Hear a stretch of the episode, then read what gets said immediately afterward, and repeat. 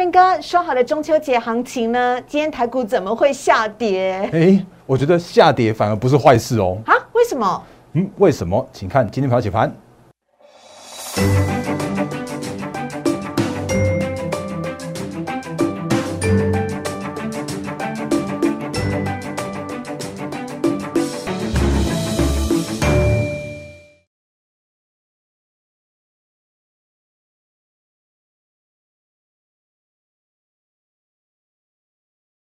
欢迎收看《忍者无敌》，大家好，我是施伟，在我身边的是陈坤仁分析师，大仁哥你好，四位好，各位投资朋友大家好。好，节目的一开始呢，先请大家来加入大仁哥的 Line 了，小老鼠 D A R E N 八八八，小老鼠 D A R E N 八八八，大仁哥呢每天早上。七点钟啊，一大早就起来呢，帮大家写好了盘前解析，帮助大家快速的了解一天台股的重点，非常欢迎大家的加入喽。那同时呢，今天在一开始也要请大仁哥来帮我们稍微的讲解一下。呃，今天呢，哎，应该说上个礼拜五的美股啊是下跌的，只有费半指数是上涨的，而且台积台积电的 ADR 也是上涨。当时我就心里想说，哎，今天礼拜一台股应该是会上涨的几率。呃，增多，但没有想到呢，今天台股是下跌的，虽然只小跌了二十八点，但是包含了许多的电子全指股，台积电、联电以及红海，全部都下跌的，更。心碎的是，连中小型的电子股也跟着跌，贵买指数跌幅比大盘要来的大哎。是啊，没错。对，这代表什么意思呢？大仁哥，你怎么看今这个礼拜的台股？好，我相信思维应该把大家的心声都讲出来了。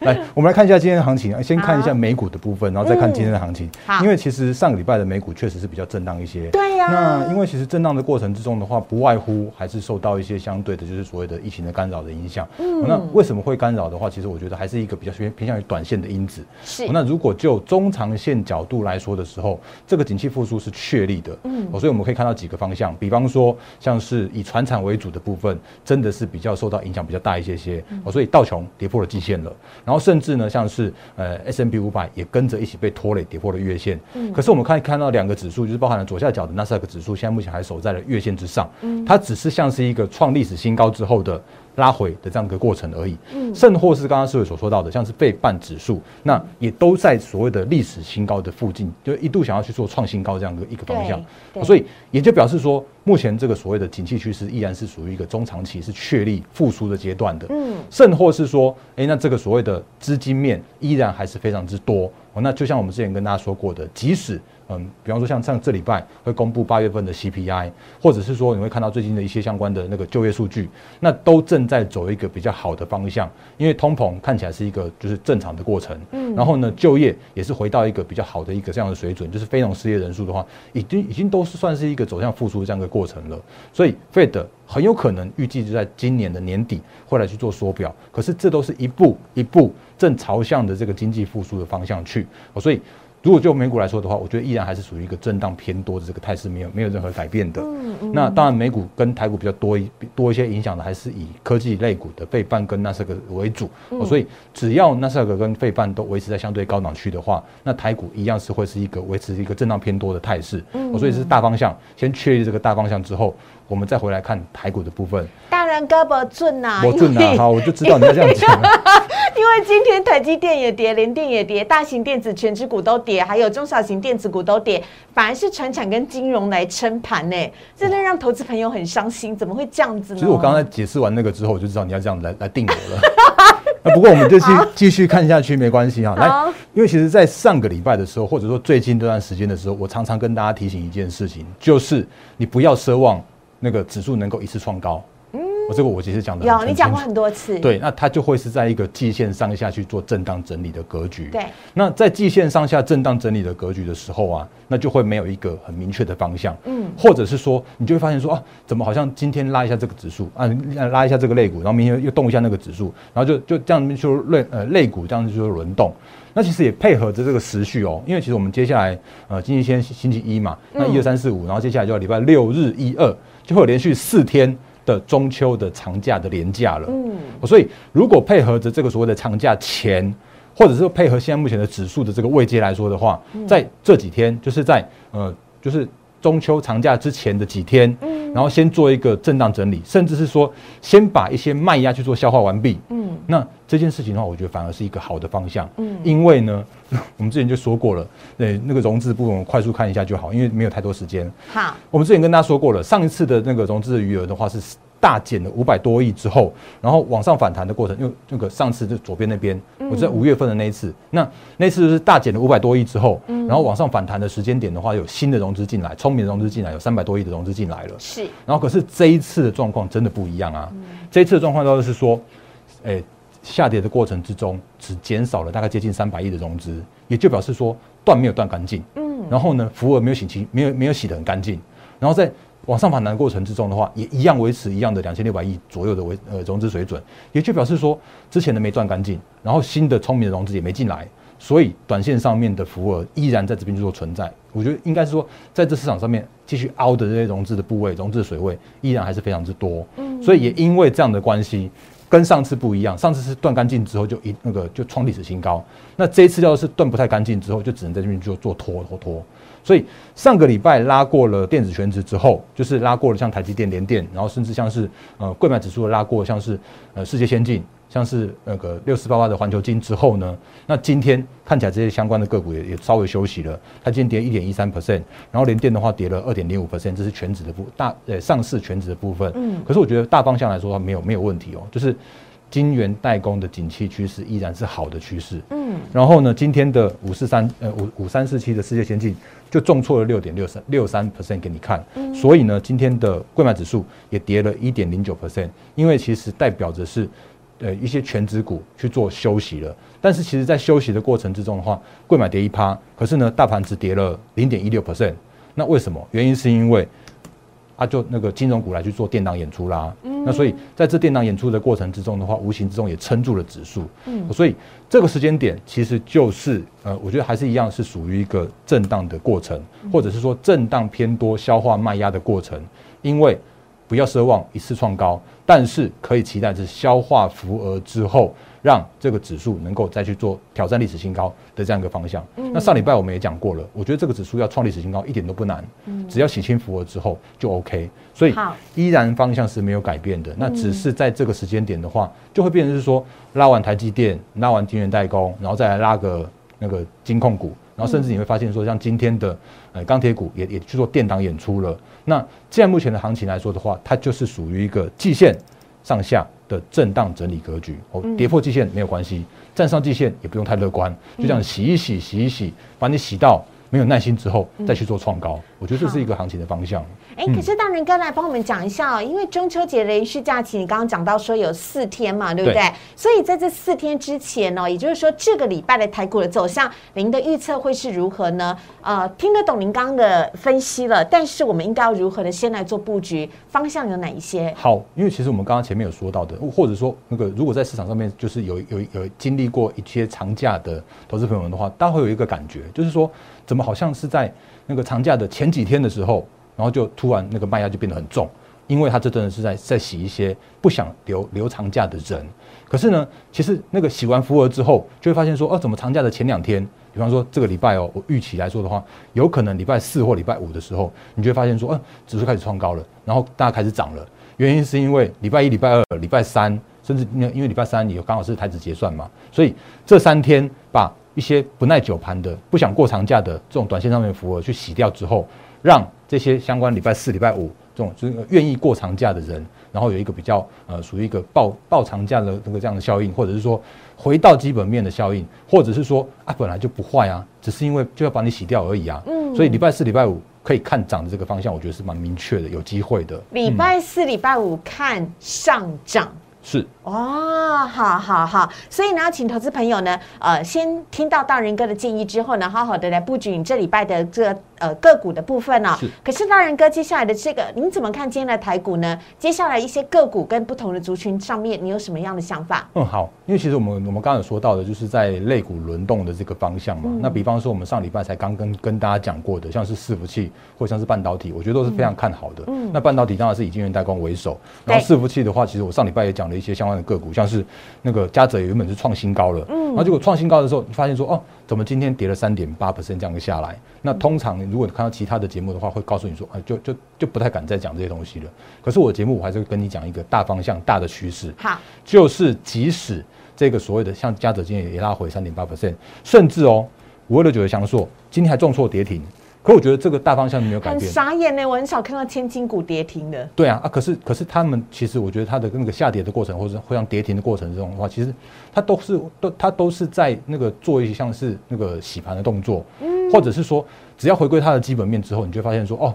原来这群人真的是被错杀的。比方说，为什么翔硕今天跌？原因是因为它发呃，它公布了八月份的营收啊。那它的八月营收的话，只有五点六七亿，然后呢，月减了十四 percent，年减了十六 percent。那市场上面就疑虑说啊，它会不会是那个那个要要走向衰退之类的？嗯。可是其实这些个股或者一些趋势很明确成长的个股来说的话，他们呃。难免会有一个一个月的营收，因为什么样的关系，然后而而有所谓的减少这样的动作。那如果行情有一些下跌，或者说有一些错杀的过程之中的话，反而带来更好的买点啊。那比方说像翔硕，它就就不是它的那个基本面的问题哦，而是因为它的那个窄板，那窄板那块缺缺货缺料，所以让它的晶片也出不出去。嗯，就像我们之前跟大家说过，像八二五的鹏程啊，就是整车的车用的晶片，如果有一个关键晶片。然后缺缺料缺货在那边的话，那它的二级体也没办法跟着出啊。所以，嗯，上个月呃上礼拜我们就跟大家说过，其实像鹏程这种那个营收月减二十几趴这种月减营收的话，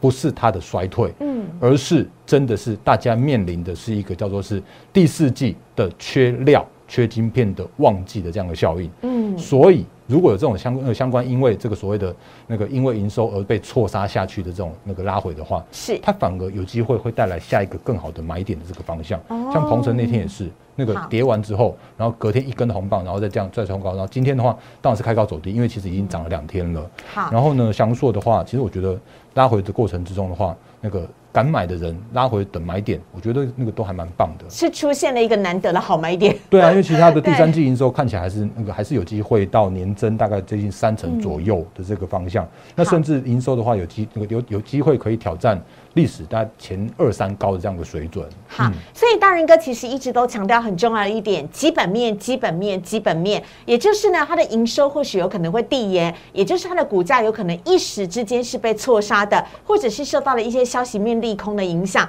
但是如果它的基面基本面够好的话，当它呢这个拉回修正的时候，其实反而是一个好买点。不只是鹏程，不只是享受。今天大人哥还来分享一些其他的个股，也是一样的情形。我我觉得那个这件事情的话，其实我刚好要讲一那个刚好其实那个思维刚好提醒我讲一件事情，就是嗯那个如果还记得的话，其实，在七月的那附近的时候啊，嗯，因为有一家国际大厂叫做是这个德仪，德仪对德仪，我先把那个 K 线切出来给大家看一下。哇，这个有点有点。那个比较难难看出来，没关系。来，这一天的话是在七月二十二号的那一天，嗯，然后呢，它竟然那一天，呃，大跌了五 percent 多，而且它爆出了一个那个波段的大量的这样的一个一个一个动作。嗯，那原因是因为其实它那一天它公布了它的财报，然后它的财报 Q two 看很好，然后 Q 三 Q 四看保守。而且他讲说，因为我们历经了强劲的成长之后呢，现阶段的需求实在是难以预测。嗯，然后结果没想到股价就重挫了五 percent，然后见到了波段的低点。啊，结果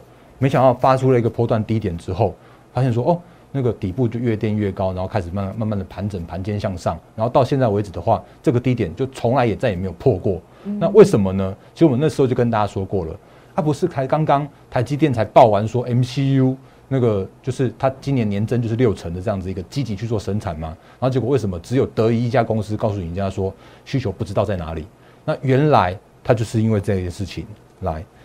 总算恍然大悟了。那我们之前有跟大家说过了，他搞不好那时候是以退为进啊，也确实他就告诉你了，他就真的是要调整它的价格了。嗯嗯，他的他发出涨涨价通知，包含像成本的因素，包含了原物料的的关系，所以他必须要平衡所谓的成本和供给。嗯，那。要投入更额外更多的产能。嗯，如果真的是需求不振的话，他为什么要投入更多的产能？而且他他的目的是为什么呢？他是为目的是为了要确保能够支援长期客户。嗯，而且他有讲了一句一句话，叫做说，因为其实这个时间点的电源管理的晶片是这一波的缺货涨价最严重的商品。嗯，所以这一之前的那一次，他说需求看不到的那个方向的话，其实就只是为了这一次的涨价而已。哦，恍然大悟，那。甚至是八寸金元也都是产能非常非常缺的部分哦。那所以如果这个对应到台股的话，会是哪一些族群受到影响、受惠还是受害呢？好啊，因为其实嗯，我们之前那个有跟大家说过了，因为其实，在那个这段行情或者是说不断这段时间以来，我一直在在跟大家提醒的，车用车用车用，嗯，车用半导体一直都是我这个时间点不断看好的部分。那当然又要那个那个所以思维没有打枪，我就先先自己先自己打枪自己。上礼拜的时候，其实对投信。他就对于这些车用的相关半导体有一个比较严重的这样去做那个砍单去做所谓的结账的动作，可是它就是一个结账的动作。那结账其实我们之前也跟大家提醒过了，像是嗯像是新塘这种的，我就跟你说过，我就跟你说过，这个这个八月二十五号的那天就真的怪怪的啊，因为他那天就已经是哎我把那个头型切出来一下，来是九一九。那天的投信还在买超啊，可是那天的新塘的话，已经有那个所谓的那个爆大量的那个止涨的讯号啦。是，所以我们那时候就跟跟大家提醒过了。那所以那个时间点的话，你就发现说，哦，新塘就创高创不上去，甚至是投信转为是卖超了。那我们都领先市场上面提醒大家，有可能投信会转为结账。那当大家在在喊结账的时候，我反而要提醒你，如果有一些个股是因为结账而被错杀，或者结账而有杀到一个更低的平等、更低评价那种超跌的低点的时候。反而是你应该留意的这个另外一个进场点，比方说像新塘这几天投信依然还在卖，可是，在卖的过程之中的话，它今年赚七块钱，那明年的话有机会可以赚到十块钱左右。那如果十块钱的新塘这个时间点之后回到，被被从一百七十五块杀到一百三十块了，那这时间点已经是它十三倍本一比啦，那也就是一个成长股，然后杀到一个低评价的地方了。所以我觉得这个反而是留意这所谓的车用的半导体的族群的很不错的这个这个。可以留意它的那种错杀的买点的部分，所以车用依然还是属于一个轮动的方向的的部分。那甚或是像是那个不是半导体，但是也是一样车用的那个诶那个电池材料的美西玛，今天上涨啊，今天上涨三 percent 多吧。那它也是一样守住了月线之后，就有点像是要要来继续来来创来挑战新高的这种感觉。所以车用的这个方向来说的话，一直都是很明确的，就是可以看得到的。目前跟可以看得到的，明年甚至是好几年后。它都是一个大家应该要去做注意的这个方向。好，车用部分是这样子。那依旧看好到年底。对，然后甚至是明年，甚至是，然后甚至像是半导体，我们刚刚讲过的，因为代工整个带动上来的这个相关的方向。然后甚至是我们刚刚我刚刚说到的，就是说即使今天下跌，但是我觉得伺服器这个题材依然还是非常看好的。嗯，所以我先快速跟大家讲一下结论，因为时间看起来不太够，我就赶快跟大家讲。你怎么知道我都在偷看时间？OK，来，好。所以错杀之后的这个选股方向，我们上礼拜有跟大家说过了，包含了像是其实你你。那个这个这些东西的话，其实都是你看像这个营收的部分，你可以这个时间点要挑八月营收能够创历史新高，甚至是继续在做创高的。那不过你不用担心一件事情是说，万一如果真的有所谓的缺料而递延创高的这些个股的话，就像是翔硕，就像是鹏程，因为他们都不是因为自己的衰退，而是因为缺料的关系，会让它的营收有可能在九月份才去做成长创高的这样一个动作。所以。这是你不用去担心的部分。那不过有一些个股，就哪一些个股的话，你可能要去，比方看我们多看我们节目啦，或者是我我可以带着我们的会员去做操作，因为有太多太多错杀的好股票了。嗯，那下半年甚至是像明年能够持续成长的个股跟族群，然后法人部分的话，这时间点你要留意投信那个不卖了，或者说投信转买了，或者投信依然在做买超的个股，甚或是像是外资持有的这些相关的大型股，都会是呃可以留意的方向。然后另外的话，产能跟产业。你要看好的是能见度够高。然后具有产能优势的这些相关的产业，车用半导体、伺服器，都是我不断不断在节目里面跟大家做相关提醒的部分了。嗯，好。另外呢，在今天的大盘当中啊，还有一个类股呢，涨价也是相当的，呃，上涨也是相当的惊人惊人的，就是百货了。其中呢，可能大家比较熟悉的就是富邦煤。富邦煤今天在盘中一度的涨到两千块耶，大人哥。是啊，没错啊，因为其实我们之前跟大家说过，其实富邦煤它就是一个很明确的趋势的成长股，然后它也是很明确的千金股。那我还记得，就上次我们在讲那个富邦美的时候。是在它的 MSCI 季度调整那天嘛？那如果大家有看到的话，其实你看到那天，呃，还有还有投资朋友在我们的 YouTube 的留言的时候，就问我说啊，那个富邦美怎么办？那个因为它隔天还跌停哦，这边，嗯，哎，这里，这是我们在八月三十一号就跟大家提醒过的，它其实就是一个被动式的基金，一次性的调整。然后，可是如果就整个大方向来说的话，我觉得它是依然是可以留意的。这个就是，呃，数位转型、数位商务的这样一个运用的这个方向。所以那天它是。那个因为 MSCI 的关系，所以还有一个爆大量的这样一个现象。然后结果隔天的时候啊，就有那个就是有投资朋友在我们这边问说，啊那个富邦美跌停会怎么样啊？然后其实就我们就看一个趋势啊。那像最近这几天的话，又发现说哦，那个九月七号开始，好像也不是好像了，因为确定那个投信又开始转为买超了。嗯，所以在所谓的 MSCI 调整完毕爆大量之后，虽然隔天投信不知道为什么去砍到它，然后砍到跌停了，可是呢，他在这几天来说的话，投信又转为买超，所以这其实就就跟我们之前跟大家说过的，就是这时间点你依然可以留意，就投信他结完账，或者说他他他卖完之后。它还是要把一些好的股票补回来啊，嗯，所以像富邦也它就这样子补回来了，所以它今天的话又又创高了，它就又又回到接近两千块这个历史高价的地方了。嗯，甚或是如果我们看所谓的还原全值的话，因为它前一阵在这边有没有？它在七月五号的时候，除了十块钱的现金股利跟三块钱的股票股利，那如果把这个全值都还原回去的话，给大家看一下，好，它就是一个，诶收盘价。创历史新高的富邦美，当然它那个那个二零一零那边还没有突破，可是如果以收盘价来说的话，已经创历史新高了。那谁买出来的？一样是被投信买出来的，因为它是属于一个中小型的个股。然后呢，这个时间点来说的话，中小型的个股投信的这样子诶照顾的这个行为的话，会让这些个股更强势的表态。嗯，好啊，因为时间关系呢，我们又不够了，但是。节目最后还是要帮大家争取一下福利啦，因为大人哥呢每次都准备了超丰富的内容啊。这礼拜呢还有另外一个焦点就是苹果的发表会了。好啊，苹果发表会的时候呢，大家就会很关心的是苹果概念股，但是大人哥呢要特别特别特别的提醒一下投资朋友要当心喽。OK OK，因为因为其实我们在最近的那个早上的盘前的解析的时候，也都有跟大家讲过，就是在呃，比方说像是这是今天的盘前解析，是的，然后我就有跟大家说过，因为其实你如果看呃每天的六点五十七分。就今天就已经剖给大家了。那我们之前就跟今天就跟大家讲说，其实那个所谓的苹果，那它即将在台湾时间、台北时间就凌晨，诶十五号的凌晨一点来发布所谓的秋季的发表会。嗯，那当然你会看到一些新闻，说什么合硕也也加班赶工啦，然后红海也加班赶工啦，然后那个大大家都那个订单都满满满，来拉拉的很很勤的这这块。可是我还是要提醒大家一件事情，就是说，嗯，那个对于所谓的苹果的发表会的这一次，或者是说每一次的这个发表会的话。对于苹苹果供应链或者瓶盖股，它就比较像是一个市场人气聚集的这样子一个方向。可是呢，如果一些相关的个股来说的话，你会发现其实个股的表现就会比较分歧一些些。像是那个前股王大力光，它已经从五千块跌到了剩两千五百块了。腰斩呢？是啊，腰斩啊，这个还没有，还说的不够小一点，这个再更小，五千五二一零是它的历史高价。哇！那现在目前的话是二五二五。的今天的相对一年多的时间，嗯，每诶，其实应该说不到一年，因为它去年十二月的那个历史的高价到现在为止已经已经腰斩了。嗯，那为什么？它原因是因为当然还是有华华的华为的问题，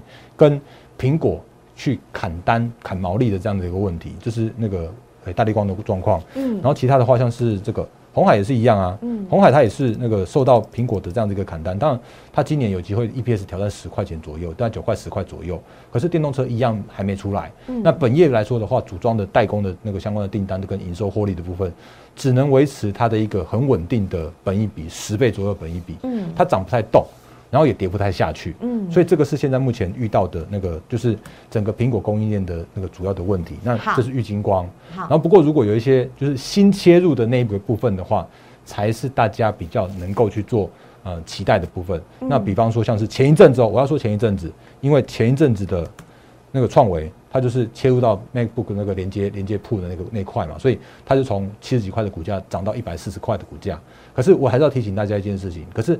当大家都知道这件事情的时候，那恐怕这些那个族群、这些个股，它的短线上面的题材就已经会回归平静的。所以这时间点创维，我就不会提醒大家再去做追高了。那如果有一些新的个股去做切入的话，我们都会提早跟大家来做相关的说明了。所以简而言之呢，就是苹果发表会虽然在十五号的时候就要举办了，但是还是请大家呢对于苹果概念股啊啊平常心看待就好，因为呢它其实已经利多提前反应了。是的。那可但是呢，事实上在呃中秋节之前，大人哥大胆的预言这几天的卖压涌现，但是接下来在放假之前应该是有机会上涨的，所以呢要请大家事先先来布局。了，尤其是一些被错杀的个股，受到了一些呃八月营收递延不是减少哦，递延效果的一些个股呢，请大家呢千万不要轻易的弃守他们，因为他们呢基本面还是非常非常好的。这也是大人哥一直强调，就是所有的事情还是要回到基本面来看呢。好，所以呢，如果你手中呢刚好有一些个股也是套牢的，或者你想要在这一波呢台股上万八之前呢赶快的现在布局的话，请大家可以加入大人哥的 Light 了，小老鼠 D A I E N 八八八，小老鼠 D A I E N 八八八。今天呢台股虽然是下。下跌的，但是跌幅并不大，在还没有下跌或者是说还没有大幅上涨之前，我们都还有机会，赶快跟着大人哥一起来布局，加入大人哥的获利会员团队，就可以呢跟着大人哥一起来实际的操作跟买卖了。请大家呢可以拨打电话零八零零六六八零八五。零八零零六六八零八五，或者是在 Light 当中呢留言你的姓名加上手机，就可以来跟我们的同仁接洽如何加入大人哥的获利会员团队。越快尽早办完手续，越快跟着大人哥实际进场在股市来做投资跟呃实际的买卖点买卖啊！我们在今天节目当中也非常感谢大人哥，谢谢谢谢，拜拜。立即拨打我们的专线零八零零六六八零八五。零八零零六六八零八五摩尔证券投顾陈坤仁分析师，本公司经主管机关核准之营业执照字号一零九经管投顾新字第零三零号。新贵股票登录条件较上市贵股票宽松，且无每日涨跌幅限制。投资人应审慎评估是否适合投资。本公司与所推介分析之个别有价证券无不当之财务利益关系。本节目资料仅供参考，投资人应独立判断、审慎评估并自负投资风险。